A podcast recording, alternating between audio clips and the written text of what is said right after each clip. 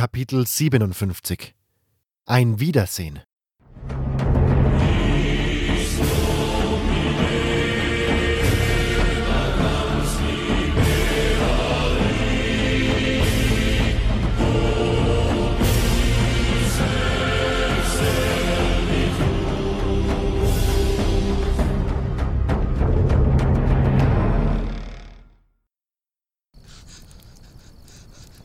Diego verließ noch an diesem Tag das Lager.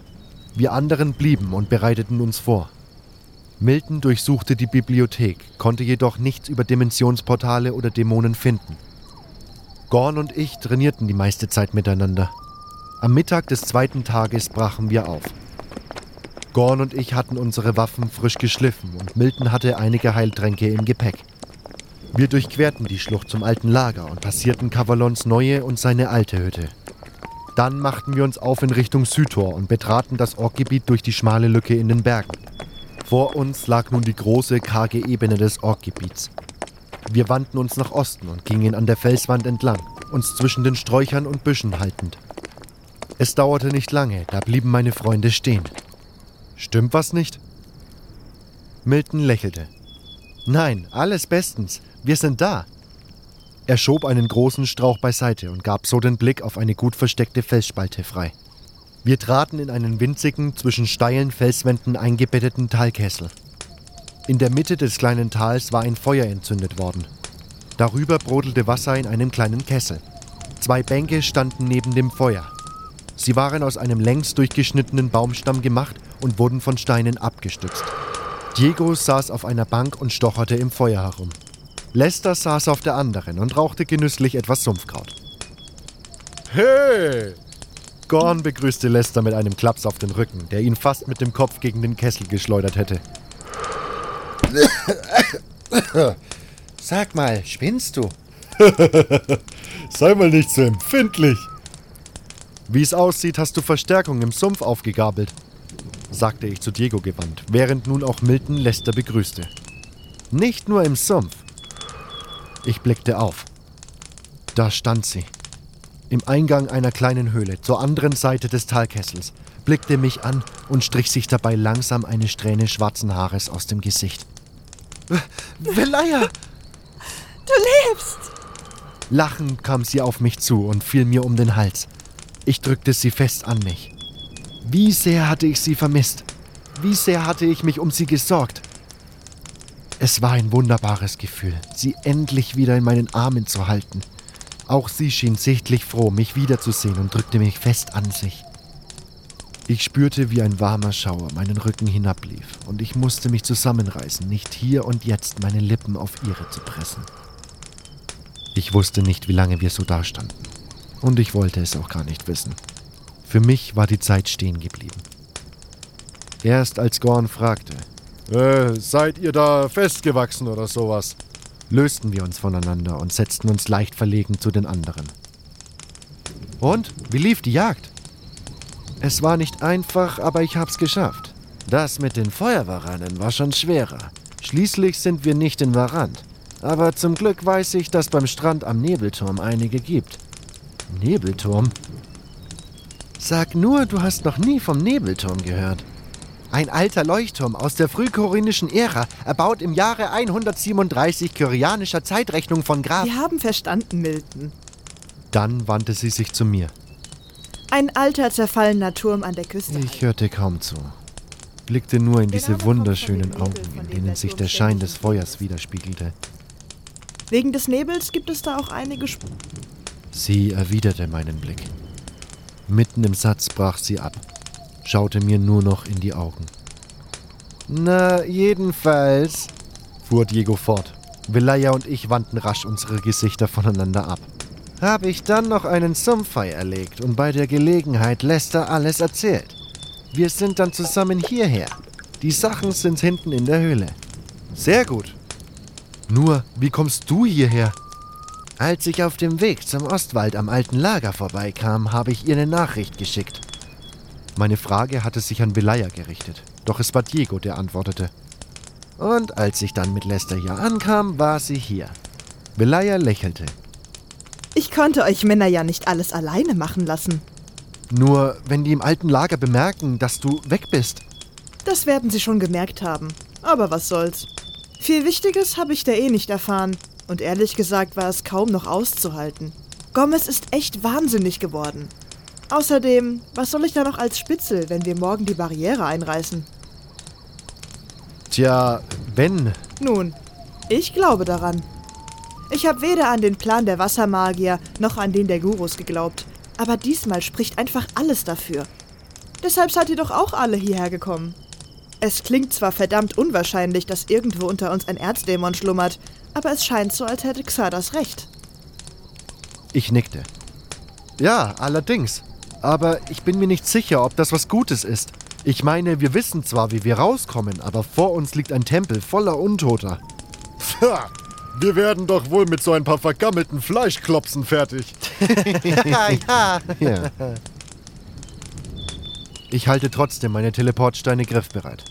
Dann können wir uns notfalls rausteleportieren, wenn es brenzlig wird. Gute Idee. Und wenn einer verletzt wird oder so, kann man ihn auch noch rausschaffen. Dann können wir ihn hinterher immer noch abholen. Davon würde ich abraten. Wir haben es hier mit einem Erzdämon zu tun und mit einer Barriere von gigantischen Ausmaßen. Und wo liegt das Problem? Niemand vermag zu sagen, was hier los sein wird, wenn wir den Schläfer vernichten und die Barriere fällt.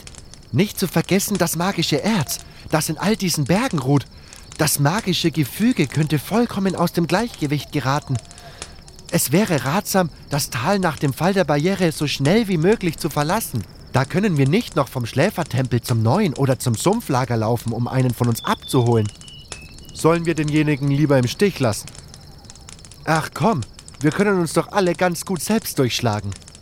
Es bringt nur nichts, wenn wir uns alle in Gefahr bringen. Sobald der Schläfer und die Barriere fallen, müssen wir das Tal schnellstmöglichst verlassen. Ich kann zwar nicht garantieren, dass etwas passiert, doch sicher ist sicher. Und wie sollen wir uns dann wieder treffen? Irgendwo im Norden. Ja, die Insel ist schließlich nicht groß. Wir brauchen einen festen Treffpunkt. Hm. Was ist mit der fröhlichen Mastsau? Gute Idee. Gibt's die also noch? Was bitte ist die fröhliche Mastsau? Wollte ich wissen. Eine Taverne in Korinis. Direkt am Tempelplatz. Leicht zu finden. Dann ist das also beschlossene Sache. Wenn die Barriere fällt, machen wir, dass wir hier rauskommen. Falls wir getrennt werden, treffen wir uns in der fröhlichen Mastsau.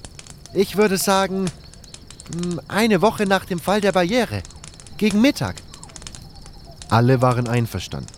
Doch ich wusste schon jetzt, dass ich mich im Falle einer bestimmten Person nicht um magische Katastrophen scheren würde.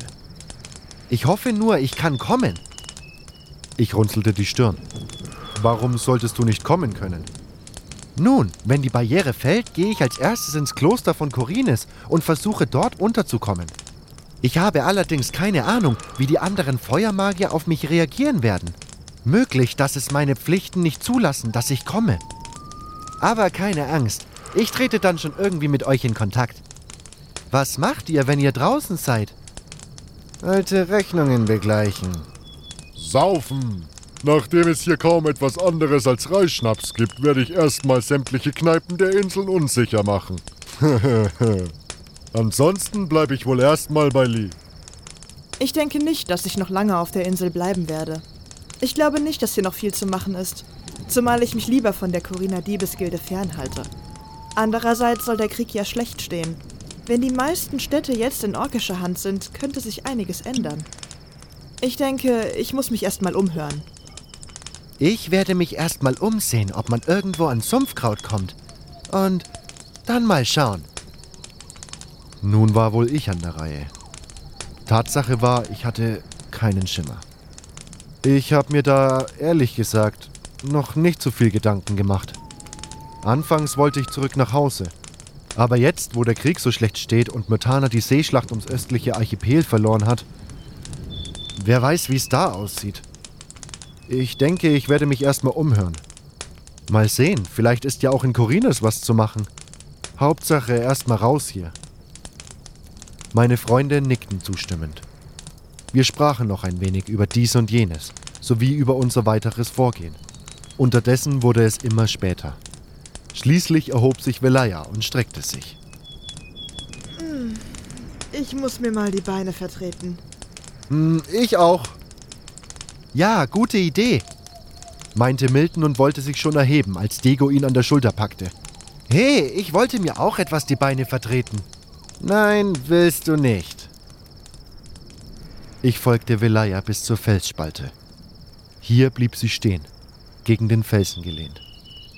Fasziniert blickte ich auf ihr Haar, das durch das Feuer einen goldenen Schimmer angenommen hatte, der nach vorne hin silbern vom Mondlicht wurde. Schöner Abend, nicht? Was? Äh, ja. Wunderschön, sagte ich, sah jedoch nicht wie sie in den Himmel, sondern beobachtete ihr Profil. Eine Weile schwiegen wir. Dann sammelte ich all meinen Mut. Hör zu, ich. Hm? Sie wandte den Kopf und blickte mich mit ihren großen Augen an. Ähm, ich bin froh, dass du hier bist. Ich auch. Deine Gesellschaft ist mir wesentlich lieber als die von Gomez. Danke, ich hab dich wirklich vermisst. Und ich um mich gesorgt. Ich. Das hat Diego geschrieben, nicht? Velaya nickte, ein leichtes Lächeln auf ihren Lippen. Du solltest nicht alles. Also, ich meine, ich habe mich schon um dich gesorgt. Velayas Lächeln wurde immer breiter. Schon in Ordnung. Ich hab verstanden. Verdammt, was tust du hier eigentlich? Du bist doch sonst nicht auf den Mund gefallen. Jetzt reiß dich mal zusammen. Ich hab dich übrigens auch vermisst. Hatte ich mich gerade verhört? Nein, ich hatte richtig gehört. Was Lässiges. Jetzt musste mir etwas Lässiges einfallen. Äh, tatsächlich? Toll. Das nennst du etwas Lässiges? Ja, sehr sogar. Du kannst dir nicht vorstellen, wie es war. Gomez, wahnsinniger und tyrannischer denn je. Jeden Tag Hinrichtungen. Die Butler haben sich kaum noch aus den Hütten getraut. Und dann ist man auch noch die ganze Zeit von Typen wie Bloodwin umgeben. Oder Jakal. Der ist auch die ganze Zeit um mich rumschwarenzelt. Jede zweite Minute musste ich ihn an meine Dolche erinnern. Ich habe viel an dich gedacht. Und ich bin froh, dass ich jetzt hier bin. Mein Herz schien Luftsprünge zu machen. Und ich, ich habe mir wirklich Sorgen gemacht. Große sogar. Als Diego erzählte, du wärst im alten Lager geblieben. Ich glaube, wenn er mich nicht aufgehalten hätte, hätte ich mich bis zur Burg durchgemetzelt, um dich da rauszuholen. Das hättest du für mich getan? Sicher. Ich weiß, du kannst auf dich aufpassen, aber ich hätte es einfach nicht ertragen, wenn dir etwas passiert wäre. Ich hätte alles getan, um dich zu retten. Belayas Blick war sehr schwer zu deuten. Trotzdem fuhr ich fort. Nun gab es kein Zurück mehr. Velaya, ich. Also, ich meine, ich. Du, du bist wundervoll. Immer wenn ich in deiner Nähe bin. Ich habe noch nie zuvor. Ich dich auch. flüsterte sie lächelnd, schlang die Arme um meinen Hals und küsste mich dann abermals. Diesmal erwiderte ich den Kuss, legte meine Hände auf ihre Hüften und zog sie an mich heran.